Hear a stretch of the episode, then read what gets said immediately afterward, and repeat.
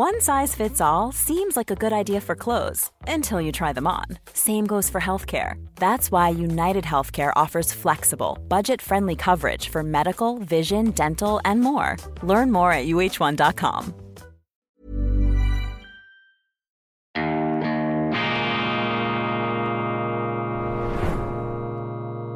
Diese Ausgabe von Weltwoche Daily wird Ihnen präsentiert von Kibun, dem Schweizer Pionier für gesundes Gehen und Stehen. Grüezi miteinander, ganz herzlich willkommen und einen wunderschönen guten Morgen, meine sehr verehrten Damen und Herren, liebe Freunde. Ich begrüße Sie zur schweizerischen und internationalen Ausgabe von Weltwoche Daily, die andere Sicht, unabhängig, kritisch, gut gelaunt, am Montag, dem 1. Mai 2023 vor einer Landkarte Mitteleuropas. Mitteleuropa, die Mitte, Maß und Mitte, die Brücke zwischen Ost und West, Nord und Süd, das muss das außenpolitische Ziel aller vernünftigen Politiker sein. Deutschland muss raus aus diesem Wahnsinn der Kriegstrunkenheit. Europa muss zu einem Kontinent des Friedens werden. Wenn, äh, wer, wenn nicht Europa, kann und muss diese Rolle übernehmen in einer Welt, die sich immer mehr bald und äh, feindselig gegenübersteht in Schützengräben und waffenstarrenden Kampfformationen. Ich weiß, wir sind noch weit davon entfernt und das Wort Mittellage, Mittelmacht löst ja vor allem in Deutschland auch Urängste aus. Egal, ähm, abstrahieren wir für einmal etwas von der Geschichte und schauen wir auf die Gegenwart. Mitteleuropa, Maß und Mitte. Das ist die Botschaft jeder Sendung von Weltwoche Daily. Und auf dieser Mittelachse, in diesem Mittelland Europas, kommt ja auch eines der berühmtesten Fürstenhäuser Europas her, nämlich die Hohenzollern, die Preußen, die Brandenburger. Und ich habe hier ein Buch neben mir, Christopher Clark, Preußen, Aufstieg und Niedergang, ein Standardwerk der Geschichtsschreibung. Christopher Clark, der Historiker, bekannt geworden mit seinem Buch Die Schlafwandler über den Ausbruch des Ersten Weltkriegs. Seine Metapher, sein Bild ist äh, von großer Aktualität, von ungeahnter, von gespenstischer Aktualität sehr stark auch dieses Werk hier, Aufstieg und Fall von Preußen, einer militärischen und ja auch ökonomischen Supermacht in der europäischen Geschichte. Allerdings ein sehr mühseliger Aufstieg hier in den sandigen Böden der Mark Brandenburg. Das hat ja landwirtschaftlich und industriell gar nichts hergegeben. Die mussten sich also wirklich hochkrampfen, die Preußen. Und wissen Sie, was mir hier aufgefallen ist? Bei der Lektüre dieses Buches, ich bin also noch nicht fertig, ich kann nicht in Überschallgeschwindigkeit lesen, ich muss die Sätze auch verdauen und verstehen und zuerst einmal ja, in aller äh, Ruhe zur Kenntnis nehmen können.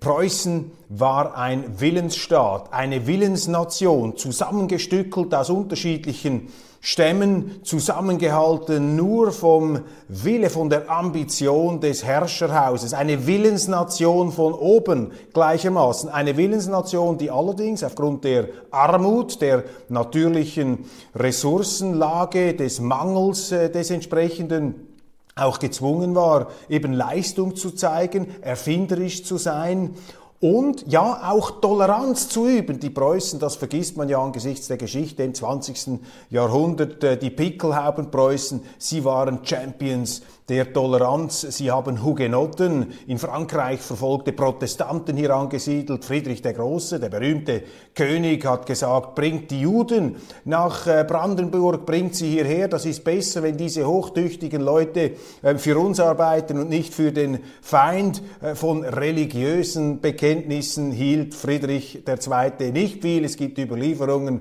das sei alles ähm, Aberglaube, aber eben die Toleranz nicht aus der Gutmenschlichkeit, Freiheit heraus, sondern als Frage des Überlebens und der Leistung. Preußen, die Willensnation von oben und die Schweiz, dieser Gedanke ist mir beim Lesen gekommen, die Schweiz ist ja die Willensnation von unten. Auch ein künstliches Gebilde könnte man sagen, ähm, mit unterschiedlichen Stämmen, Mentalitäten, Konfessionen, zusammengehalten einzig und allein von der Idee eines freiheitlichen, pluralistischen Gebildes. Die Schweizer, die Willensnation von unten, die hatten einfach einen ganz großen geografischen Trumpf. Sie waren nämlich geschützt durch die Berge und hatten diese Alpenpässe, äh, die sich die äh, Großmächte gegenseitig neideten. Und deshalb hat man die Schweizer hier äh, als Treuhänder, als Verwalter, die das Ganze nach möglichst allen Seiten offen halten sollen, in Ruhe gelassen, nachdem man sie am Anfang ja auch bedrängt hat, militärisch. Und unsere Vorfahren haben sich da ja heldenhaft zur Wehr gesetzt. Die Schweizer, also die Willensnation von unten, geografisch gesegnet, in dem Sinn, dass sie eben das Alpenmassiv hatten, diesen Schutz hatten die Preußen nicht und deshalb sahen sie sich gezwungen, ein Alpenmassiv des Militärischen aufzubauen. Nicht einfach, weil das Militaristen genetisch äh, bösartige Pickelhauben Fetischisten waren, sondern aus einer sehr schmerzlichen Erfahrung. Und ich bin jetzt gerade in diesem Buch an der Stelle, wo der Dreißigjährige Krieg zu Ende geht und dieser Dreißigjährige Krieg hat gerade in diesen Stammlanden Brandenburg des Hohenzollernhauses aufs übelste, aufs fürchterlichste gewütet und aus dieser Erfahrung heraus, aus dieser äh, Massenmordung, Massengemetzelerfahrung heraus, eben fremden Armeen schutzlos ausgeliefert zu sein, da hat dann der große Kurfürst Friedrich Wilhelm von Brandenburg, sozusagen der eigentliche Begründer des Hauses, hat dann die militärische Erfolgs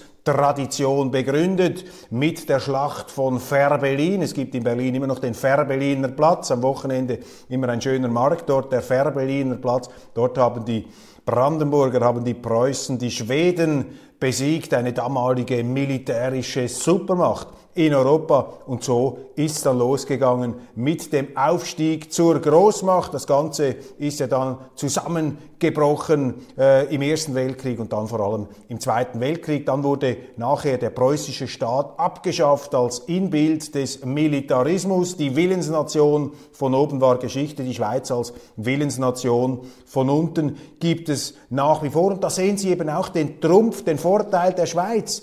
Wir sind eben nicht abhängig von der Genialität, von der Fähigkeit eines einzigen Führers, eines Königs, eine Willensnation von oben, die steht und fällt natürlich mit der Weisheit ihrer Chefs. Und je mehr Macht so eine Willensnation äh, wie Preußen anhäuft, äh, desto größer ist natürlich dann auch die Macht äh, der herrschenden Elite, letztlich des Königs und Kaisers, wie es dann hieß, im, im 19. Jahrhundert. Ja, und wenn dann oben eben eine Flasche ist, dann äh, kann das Ganze zusammenstürzen. Und die Willensnation von unten, das ist eine Konstruktion, die sich eben als robuster erwiesen hat, die es deshalb auch immer noch gibt. Das also ein Gedanke zum Einstieg Preußen und die Schweiz. Ähnliche, diese Parallele habe ich also noch nie irgendwo gelesen und ich bin ein großer Sympathisant von Willensnationen. Ich ziehe allerdings die Willensnation von unten, der Willensnation von oben eindeutig vor. Zweiter Kerngedanke hier zum Einstieg in dieser äh, Sendung, die ja alles zusammenbringt, Schweiz, international, Deutschland und Österreich Balance, die Balance, das Gleichgewicht. Das ist das Wichtigste überhaupt für mich. Der zentrale politische Wert in der heutigen Zeit ist das Gleichgewicht. Vor einigen Jahren hätte ich vielleicht noch gesagt, die Freiheit. Die Freiheit ist wichtig, aber auch die Freiheit erfordert die Balance. Die Freiheit setzt voraus, dass ich meiner Freiheit Grenzen setze, dort wo die Freiheit des anderen beginnt, dass ich eben meine Freiheit auch nicht dahingehend ausnütze, um einen anderen zu bedrohen. Ich muss also in der äh, praktisch gelebten Freiheit immer auch den Standpunkt anderer mit einbeziehen, die Balance anstreben und das Gleichgewicht, das Gleichgewicht der Mächte, das ist für mich ähm, das politische, das außenpolitische Leitmotiv der Gegenwart. Dieses Gleichgewicht ist aus den Fugen geraten. Natürlich durch den Einmarsch der Russen in der Ukraine. Aber dieser Einmarsch ist ja nicht einfach aus der Geschichte herausgefallen vom heiteren Himmel, sondern da gibt es eine Vorgeschichte, die man bei uns nicht zur Kenntnis nehmen will. Da gibt es die Geschichte der NATO-Osterweiterung, der Atomwaffenbasen der Amerikaner. Da gibt es die Geschichte des Abzugs der russischen Streitkräfte. Wir haben darüber gesprochen.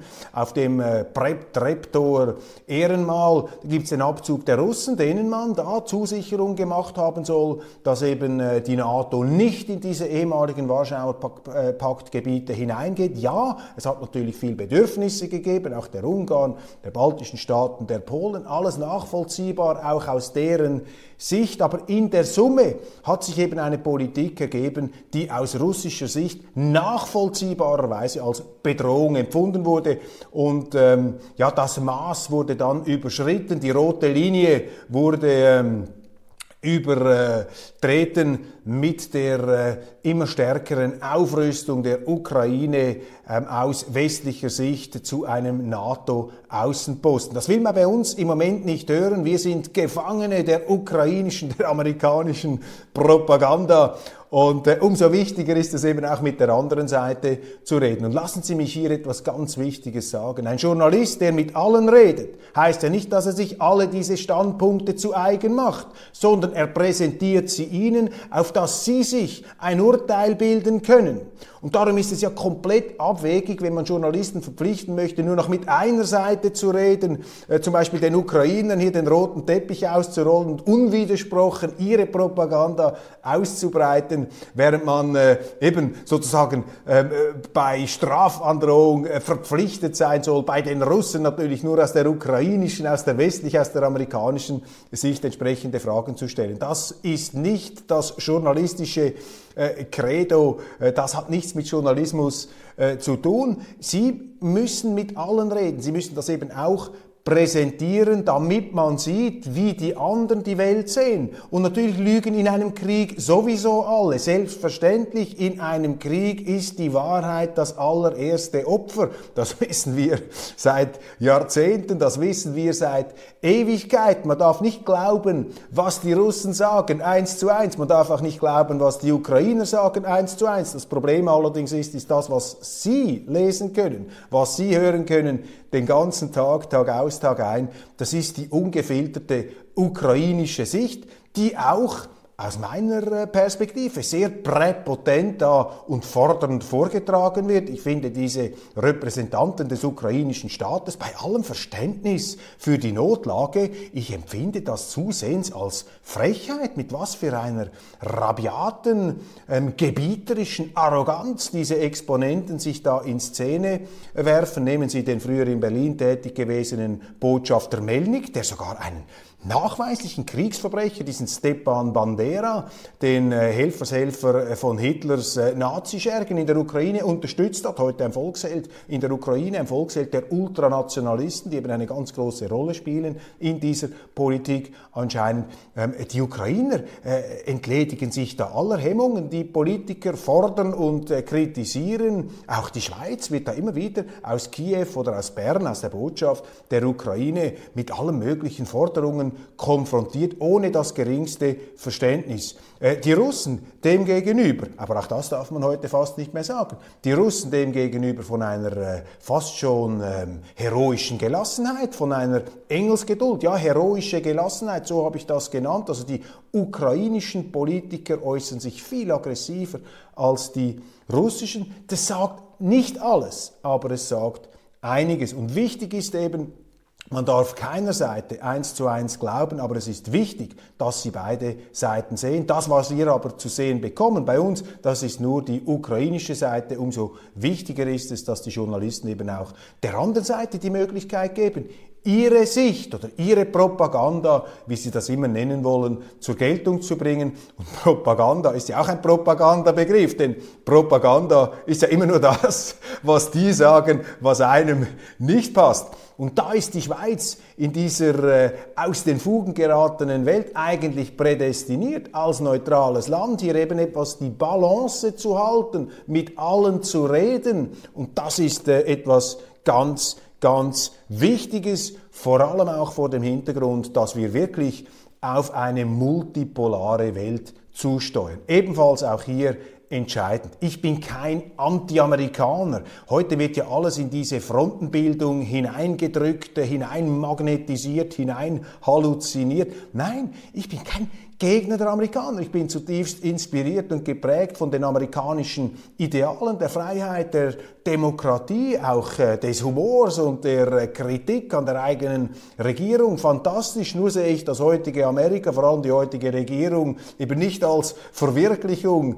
dieser hehren Ideale, sondern als Totengräber dieser Ideale. Und die Amerikaner äh, legen zunehmend Züge an den Tag, die an ein Imperium in Niedergang erinnern. Die Aggressivität, die Nichtbereitschaft, hier eine souveräne, überlegene Rolle zu spielen als Nummer eins man scheint geradezu streitsüchtig den Konflikt mit allen zu suchen und wer nicht auf der Linie der Amerikaner ist, der ist dann gegen die Amerikaner. Also die Toleranz gegenüber anderen Kulturen, anderen Zivilisationen, die scheint auf der amerikanischen Seite in dieser Regierung, aber die steht auch nicht für alle Amerikaner, die steht vielleicht für 50 Prozent der Amerikaner, nicht einmal für all die, ähm, diese ähm, Regierung steht für Traditionen, für Werte in Anführungszeichen, die ich gar nicht unbedingt als herausragende amerikanische Werte bezeichnen würde, sondern eher als jakobinische Abirrungen an den ideologischen Rasereien der europäischen Geschichte orientierte Werte oder Unwerte, jetzt aus meiner Sicht. Und ich glaube, die Amerikaner sind eben auch etwas aus den Fugen geraten. Und auch da hätten die Europäer, hätten die Schweizer hätten die Deutschen eine wichtige Aufgabe in Freundschaft, die Amerikaner auch etwas vor sich selber in Sicherheit ähm, zu bringen. Und die Russen dann ihrerseits. Natürlich, Putin hat einen großen, einen fatalen Fehler gemacht. Ich glaube, er hat eine, nach drei Jahren oder nach zwei Jahren Corona eine äh, fundamentale Fehleinschätzung vorgenommen. Ich glaube, Putin, ich glaube nicht daran, dass Putin äh, den ganzen Westen oder Europa erobern wollte, aber ich glaube, er hat ganz massiv unterschätzt, ähm, die Fähigkeit und auch die Bereitschaft des Westens, ihm Widerstand zu leisten. Ich glaube, Putin ist passiert, was vielen Leuten, die seit langem an der Macht sind, passieren kann.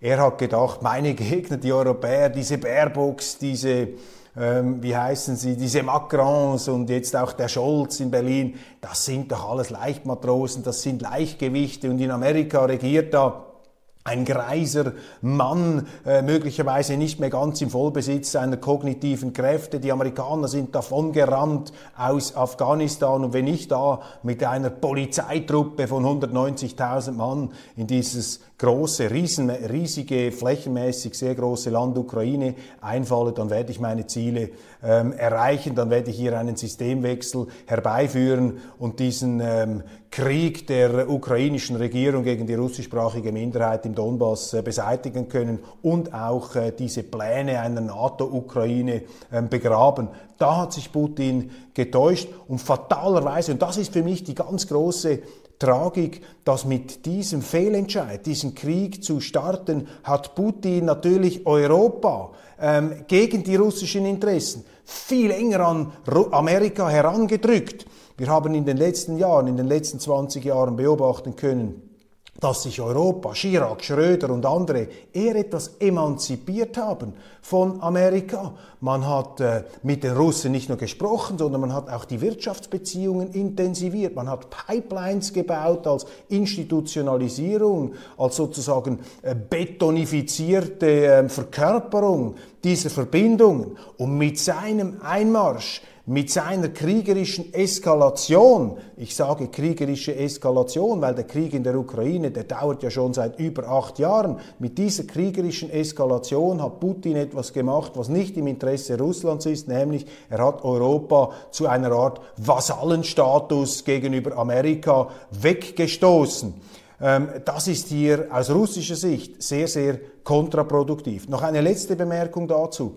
Unsere Sanktionspolitik wiederum, die gemacht wurde, um die Russen zu isolieren, die ging eben auch in die Hose. Genauso wie dieser Blitzkrieg Putins gegen die Ukraine, der auch in die Hosen gegangen ist aufgrund von Fehlinformationen. Die gleiche Hybris, die gleiche Überheblichkeit, die gleiche Selbstgerechtigkeit die beflügelt und befeuert jetzt diese Sanktionspolitik gegen Russland. Denn der Westen möchte eigentlich Russland isolieren, aber was der Westen jetzt merkt, ist, dass er sich selber isoliert. Dass im Grunde die Welt wegrückt von den Amerikanern, vom Westen. Und das ist für uns, für unsere Seite, ich würde mich auch dem Westen zurechnen, auch als Schweizer selbstverständlich, man ist in der westlich-europäischen Zivilisation äh, verankert, wobei Europa und Westen nicht eins zu eins identisch ist.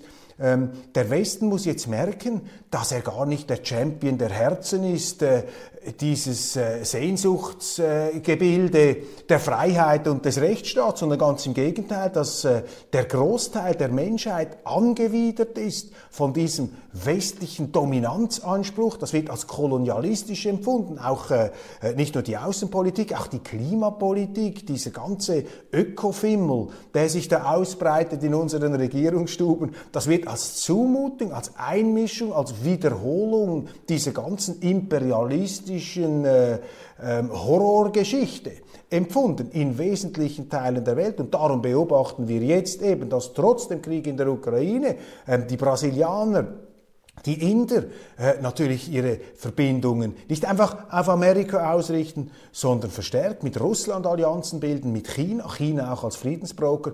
Die Welt verändert sich. Wir haben eine Zeitenwende, meine Damen und Herren, aber eben eine Zeitenwende anders als so, wie sie uns hier geschildert wird. Auch da ganz wichtig in dieser multipolaren Welt, Life is full of awesome what ifs, and some not so much, like unexpected medical costs. That's why United Healthcare provides Health Protector Guard fixed indemnity insurance plans to supplement your primary plan and help manage out of pocket costs. Learn more at uh1.com. Hiring for your small business? If you're not looking for professionals on LinkedIn, you're looking in the wrong place. That's like looking for your car keys in a fish tank.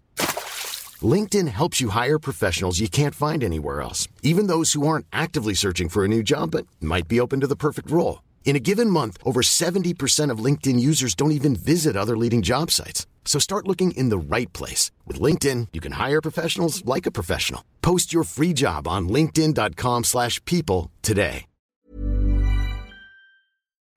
Ist Europa, ist die Schweiz, ist Deutschland der natürliche Vermittler das Begegnungszentrum, ich sage manchmal auch das Therapiezentrum der Großmächte. Europa könnte ein wunderbares Therapiezentrum der Großmächte sein, meine Damen und Herren. Hier dieses Mitteleuropa in dieser Schullandkarte wunderbar dargestellt. Europa als Therapiezentrum der Großmacht und Kriegspolitik. Gerade dieses Europa, das so viele Kriege erlebt hat, das diesen ganzen Wahnsinn bis zum eigenen Untergang durchdekliniert hat und die Deutschen zuvorderst. Das ist die größte Stärke der Deutschen, meine Damen und Herren, dass sie die Verlierer Nation schlechthin sind, in kriegerischer, in geopolitischer Hinsicht, dass sie aber äh, die Wiederauferstehung geschaffen, geschafft haben als Industrie- und Bildungs- und ähm, Demokratie und Friedlichkeit supermacht. Also Deutschland ist eine Inspirationsgeschichte, ähnlich wie die Schweiz mit ihrer Neutralität.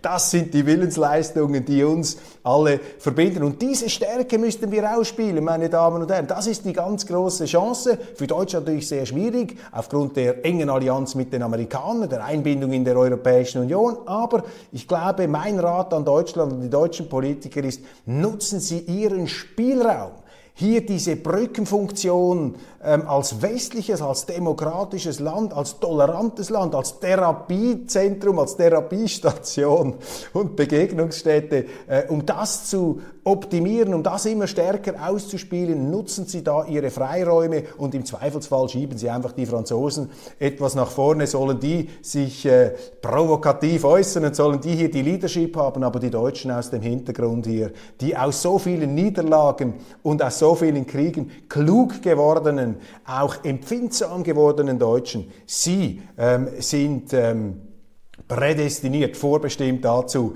dieser Vision gerecht zu werden. Also eigentlich wäre Europa optimal aufgestellt für eine multipolare Welt und auch die Amerikaner, was soll diese Paranoia? Wir könnten die Amerikaner auch etwas von ihrer Paranoia befreien. Das zumindest meine Hoffnung, das zumindest mein Ausblick hier. Ähm, äh, geopolitisch äh, aus dem Zentrum Europas hier mit der mitteleuropäischen Landkarte. Kommen wir zu den News, meine Damen und Herren. Kommen wir zum äh, Nachrichtenteil dieser Sendung. Ich beginne mit der Schweiz, münde dann aber ein auf die deutsche Situation. Faule Covid-Kredite, circa eine Milliarde Franken sind ausstehend.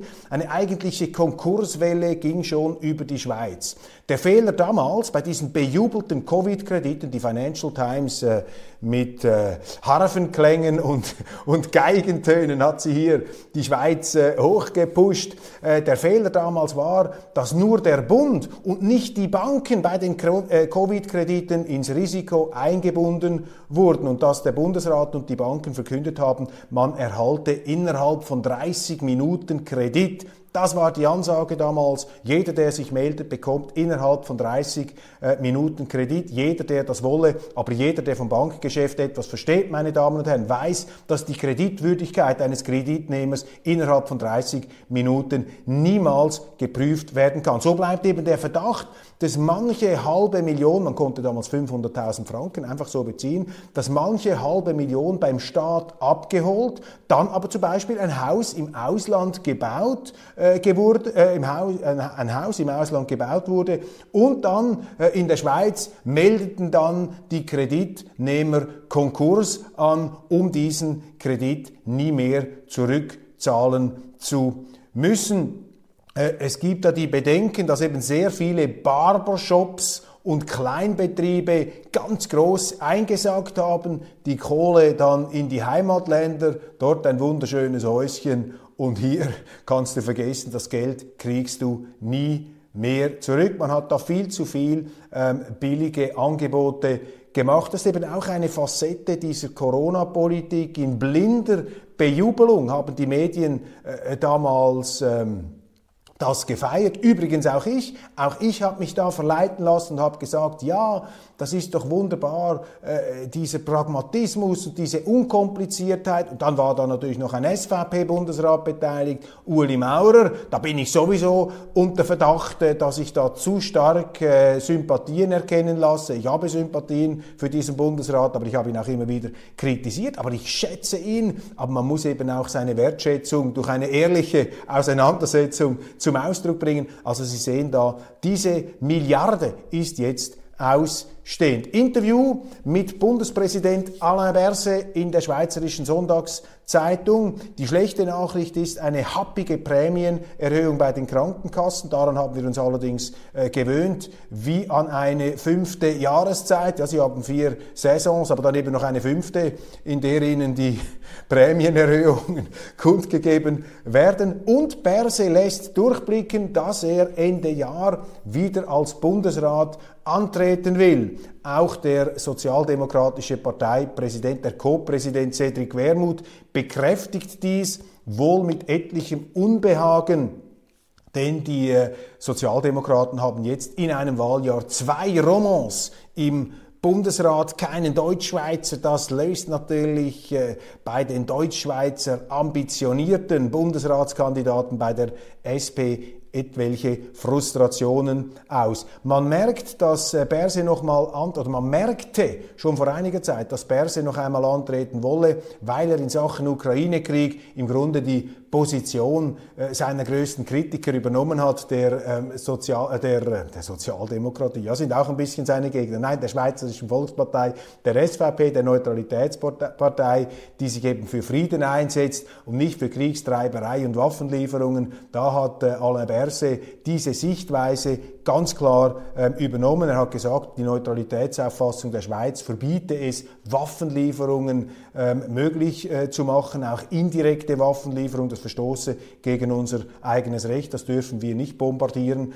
torpedieren. Und das hat er auch gegenüber dem deutschen Bundeskanzler Olaf Scholz deutlichst ähm, vertreten. Diese Auffassung Und er lag meines Erachtens auch richtig mit seiner Kriegsrauschthese. Äh, Berse hat ja gesagt, dass da einige, auch auf unserer Seite, so meinte er das, dass da einige in einer Art Kriegsrausch gefangen seien. Also Berse hier äh, als schlauer Politiker, fast etwas Merkelmäßig, übernimmt Positionen seiner Kritiker, um seine Wiederwahlchancen zu optimieren. Man darf diesen äh, Bundespräsidenten nicht unter schätzen. Schwere Vorwürfe in der Bildzeitung gegen den Schauspieler und Regisseur Till Schweiger, Alkoholbeleidigungen, sogar Tätlichkeiten am Set. Alles sei schon lange bekannt, verschwiegen und zugedeckt worden. Jetzt sei er nach Mallorca entflohen. Man sollte mit Till Schweiger sprechen, meine Damen und Herren. Das ist auch wieder so etwas, nicht Gerüchte, irgendwelche Behauptungen,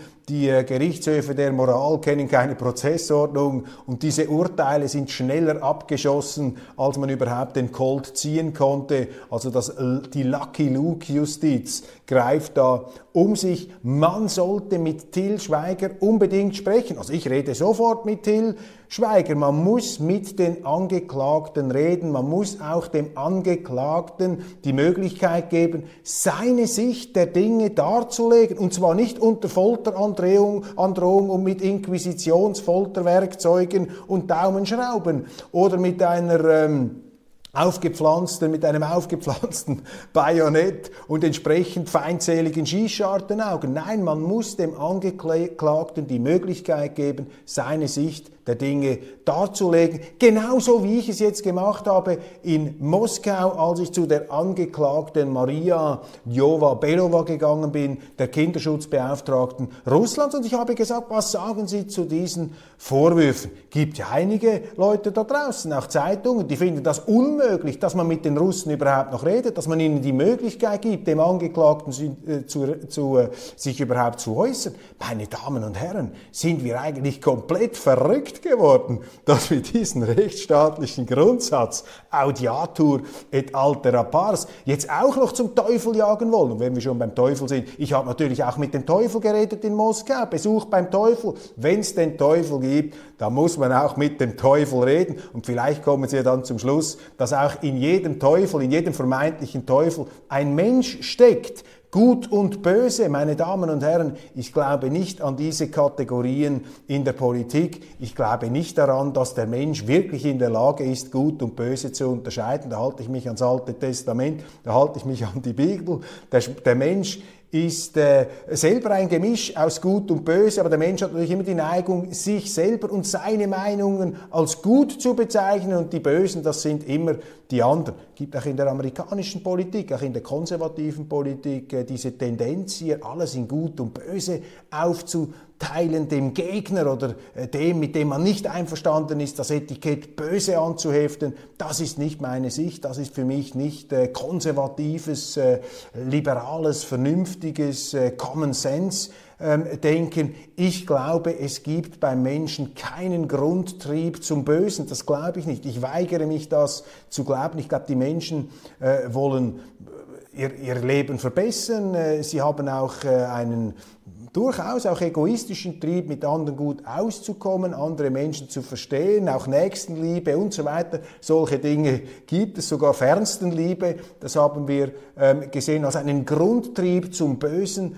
Das glaube ich nicht. Ich glaube, die Menschen schaden sich und anderen aus Irrtum oder aus Verblendung, weil sie sich selber eben im Besitz des absolut Guten wähnen. Und wenn man eben das Gefühl hat, man sei der absolut Gute, dann ist der andere sowieso ein Teufel und dann bin ich ja auch ermächtigt, alles gegen diesen Teufel zu machen. Also gefährlich wird es erst, wenn in der Politik diese Kategorien Einzug halten, gut und böse. Ich glaube, der Mensch äh, strebt nicht nach dem Bösen, er strebt nach dem Guten, was er für gut erachtet, aber das, was er für gut erachtet, muss nicht unbedingt das Gleiche sein, was ein anderer für gut erachtet. Alle haben das Gefühl, sie haben Recht, darum muss man mit allen reden. Darum ist am Schluss immer der Kompromiss gefragt und nicht das Schwarz-Weiße entweder oder. Der Mensch ist ein graues Wesen, das habe ich hier auch schon mehrfach betont. Ich sage sowieso immer mehr oder weniger das Gleiche in meinen Sendungen, wenn man das Richtige, das Wahre nicht oft genug ähm, wiederholen kann. Also nicht gut und böse. Äh, diese Begriffe helfen nicht weiter, die führen in der Regel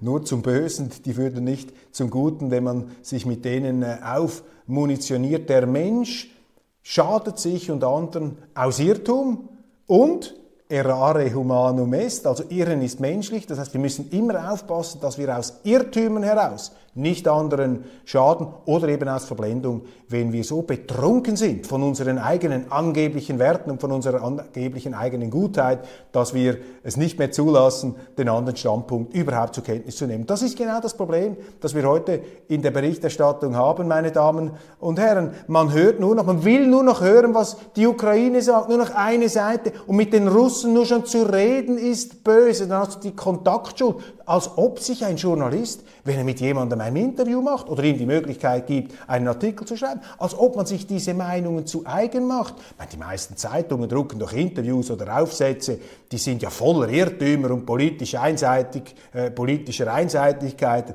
Würde man doch nie sagen, das ist jetzt die Meinung dieser Zeitung. Nein, die Pluralität macht es aus. Und immer auch mit denen reden, die als die Bösen gelten. Man muss mit den Angeklagten reden. Und der Skandal ist ja eigentlich, dass momentan in Europa, im deutschsprachigen Teil äh, zumindest, nur noch die Weltwoche mit den Bösen redet.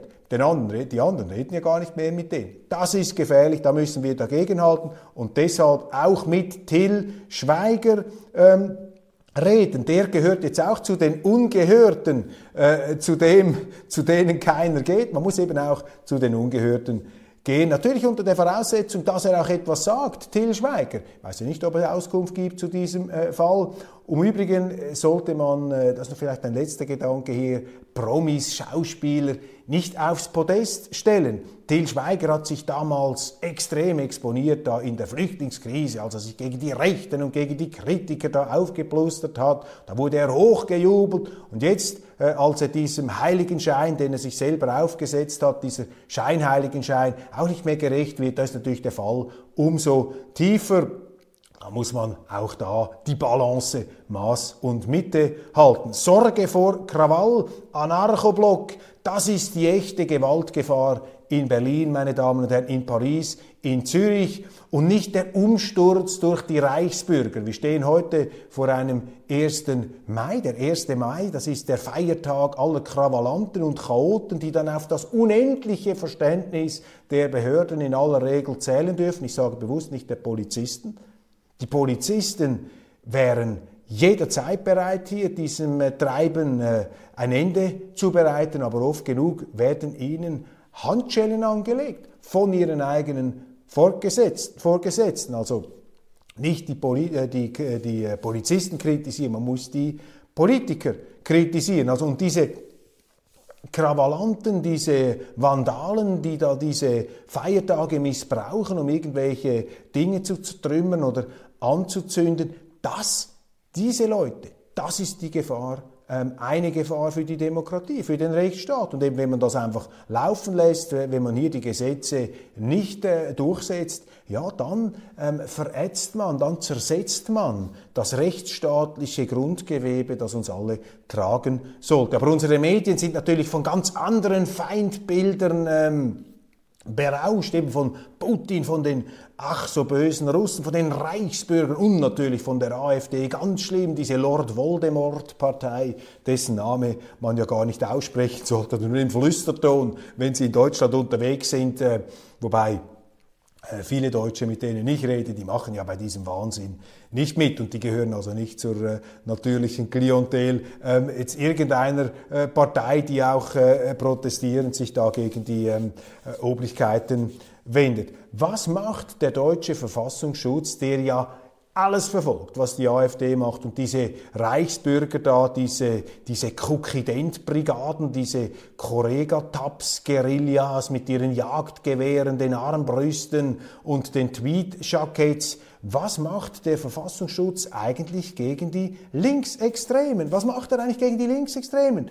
Sollten wir nicht, das ist eine der äh, wichtigsten Thesen jetzt dieser Sendung, sollten wir nicht den 1. Mai überdenken, diese Plattform des politischen Extremismus von den Kommunisten, Leninisten, Stalinisten, Maoisten, Faschisten und Nationalsozialisten geförderten Feiertag. Ja, das sind die Gruppen, die den 1. Mai nach vorne gebracht haben. Ich sage es gleich nochmal, weil es so fürchterlich ist. Kommunisten, Leninisten, Stalinisten, Maoisten, Faschisten und Nationalsozialisten. Sie haben diesen 1. Mai sozusagen äh, mit einem Feierstatus, mit einer äh, Feiertagsmedaille ähm, ausgestattet abschaffen, aufhören, diese Verherrlichung auch der Industriearbeit, die es in dieser Form gar nicht mehr gibt und die ja von den Politikern auch zerstört wird, mutwillig. Ich meine, wenn der 1. Mai noch um die Industriearbeit ginge, dann wäre mir ja noch sympathisch, das fände ich großartig. Die Industrialisierung ist der Deindustrialisierung, die derzeit von der deutschen Regierung vorangetrieben wird, zum Teil auch etwas von der schweizerischen. Äh, diese Politik ist nun sicherlich äh, nicht ähm, vorzuziehen einer Politik der Industrialisierung. Aber da ist ja auch die ganze Verlogenheit des 1. Mai, die Industriearbeit, die wird mit Füßen getreten in der Politik, aber beim 1. Mai tut man so, als würde man diese Industriearbeit hochhalten. Dabei geht es um eine linksextreme ähm, Agenda. Äh, der äh, schwarze Block in der Schweiz zum Beispiel, ich glaube in Deutschland gibt es das auch, ähm, äh, sehr offensiv. Es gibt übrigens auch mitmarschierende Ausländergruppen in diesen ersten Mai-Kundgebungen und Gewaltkrawallen. Man weiß da nicht genau, welcher extremistischen Gesinnung die sind. Meine Forderung lautet, schafft den zerstörerischen 1. Mai ab, entlastet Polizei, Justiz, Politik und Medien von den pöbelnden Idioten. Abschaffen den 1. Mai, macht den 1. Mai zum wirklichen Tag der Arbeit, nämlich einem Arbeitstag. Das ist meine Forderung. Vielleicht werde ich dazu auch ein Editorial schreiben. Barack Obama, der frühere amerikanische Präsident, bleiben Sie noch dran, wir haben interessante Nachrichten. Barack Obama war in Amsterdam, Berlin und Zürich. In Zürich hat er eine Stunde lang geredet, kam, sprach und ging, allerdings mit eineinhalb Millionen Franken mehr im Sack. Wir wollen nichts unterstellen, vielleicht ist es für einen guten Zweck auffallend, kein schlechtes Wort über Barack Obama in den Medien. Er geht noch immer auf Wasser der Heilsbringer. Dabei hat er Wahlversprechen gebrochen, das Folterlager Guantanamo nicht geschlossen, viele Kriege angezettelt im Irak und in Syrien hat sich der IS ausgebreitet, entgegen Versprechen ähm, keine strengeren Waffengesetze in den USA durchgebracht. Ja, das hat er auch immer gesagt. Man müsse diese weißen Rassisten, die da mit der Knarre herumlaufen, die müsse man zurückbinden. Ja, warum hat das nicht gemacht? Er ist eben ein reiner Rhetoriker, ein Redner. Und äh, obwohl ich äh, nichts gegen Redner habe, ich bin ja selber einer und ich sage, am Anfang ist das Wort, das Wort ist wichtig, aber wenn Sie Politiker sind, wenn Sie Präsident sind, dann müssen Sie eben dem Wort auch Taten folgen lassen. Das hat er nicht gemacht. Trotzdem hat er einen Nobelpreis für Frieden kassiert. Noch heute weiß man nicht genau, ähm, warum. Das Verhältnis zu Russland hat Obama ebenfalls auf einen Tiefpunkt gebracht mit seiner Aussage, Russland sei da nur eine äh, nebenrangige Regionalmacht. Seither muss äh, Präsident Putin jeden Tag beweisen, sich und der Welt und Herrn Obama, dass er eben keine Regionalmacht ist. Auch das hat nur ähm, ähm, letztlich äh, diese Beleidigung äh, hat letztlich nur eine Vergiftung der Beziehungen hervorgebracht. Und das ist ganz wichtig, auch in der heutigen Zeit. Glaubt denn irgendjemand da draußen, wenn wir die Russen dauernd beleidigen, wenn wir sie als Kriegstreiber bezeichnen, als fürchterliche Aggressoren und halbe Untermenschen und diesen Putin vor Gericht hinter Gitter bringen wollen, ja sogar hängen wollen, glauben wir dann im Ernst, dass man mit dieser Haltung einen Frieden möglich machen kann? Ein Gespräch. Und ohne Gespräch wird es nie einen Frieden geben. Komplett falsch. Wir werden von außenpolitischen Dilettanten, von geschichtsblinden Amateuren werden wir regiert, meine Damen und Herren, denen eben dieser Realismus abgeht, der Sinn für die Balance, für die Pluralität, für die Vielfalt, die sind so ideologisch eingekerkert, eingebunkert in ihrem eigenen, ähm, in ihrer eigenen Schublade, in ihrem eigenen Wahnsinn, dass sie nicht mehr fähig sind, diese elementaren Grundprinzipien der Außenpolitik ähm, zu leben. Die Städte, wo Obama jetzt aufgetreten ist, haben ohne jedes Murren Polizeikräfte und Einsätze bezahlt und ihm da einen roten Teppich ausgerollt. Ich habe mich gefragt, was wäre wohl passiert, wenn jetzt Donald Trump eine Vortragsreise in den europäischen Staaten machen würde. Da würde man ihm zu verstehen geben, Sie sind nicht erwünscht, Mr. X. Präsident. Und da würden die linken Medien natürlich ganz genau schauen, wenn nur ein halber Rappen da ausgegeben würde vom Staat, um die Sicherheit zu gewährleisten von Donald Trump, dann gäbe es einen politischen Aufstand in den Medien. Ist doch einfach unglaublich, diese Einseitigkeit, meine Damen und Herren. Und deshalb auch hier wieder, auch diese Story, letztlich ein Plädoyer für die Balance, für die Ausgeglichenheit. Von mir aus darf Obama sprechen, er soll kommen. Ich habe mich am Anfang auch etwas von ihm blenden lassen. Mit der Weltwoche 2008 waren wir die Ersten, die ihn mit einer äh, Jubelbebilderung auf der Titelseite als künftigen Präsidenten da geradezu äh, gefeiert haben, äh, entdeckt haben, dürfte man vielleicht ähm, sagen, waren dann aber auch etwas enttäuscht, meine Kollegen im Ausland, Ressort. Ja, er soll seine Meinung sagen, aber eben auch Donald Trump und auch da völlige Unausgeglichenheit, keine Balance, meine Damen und Herren, die Balance ist das Wichtigste. Und damit ich Ihnen jetzt nicht zu viel Zeit wegnehme und Ihren Tag entbalanciere, schließe ich jetzt, bedanke mich für die Aufmerksamkeit. Heute ein paar grundsätzliche Gedanken und die Nachrichten. Machen Sie es gut. Ich freue mich, wenn Sie auch morgen wieder dabei sind bei Weltwoche Daily, die andere Sicht, unabhängig, kritisch, gut gelaunt. Und ja, dieses Bild hier, Mitteleuropa, Europa, die Mittelmacht, äh, der Mittelpunkt, das Therapiezentrum, Epizentrum der Großmächte und dieser größten wahnsinnigen Kriegspolitik. Das ist der Wunsch, den ich zusammen mit der Abschaffung, mit der Forderung nach Abschaffung des 1. Mai an Sie richte. Ich wünsche Ihnen einen wunderschönen, krawallfreien, besinnlichen 1. Mai im Zeichen der Völkerverständigung und der friedlichen Existenz. Bis bald.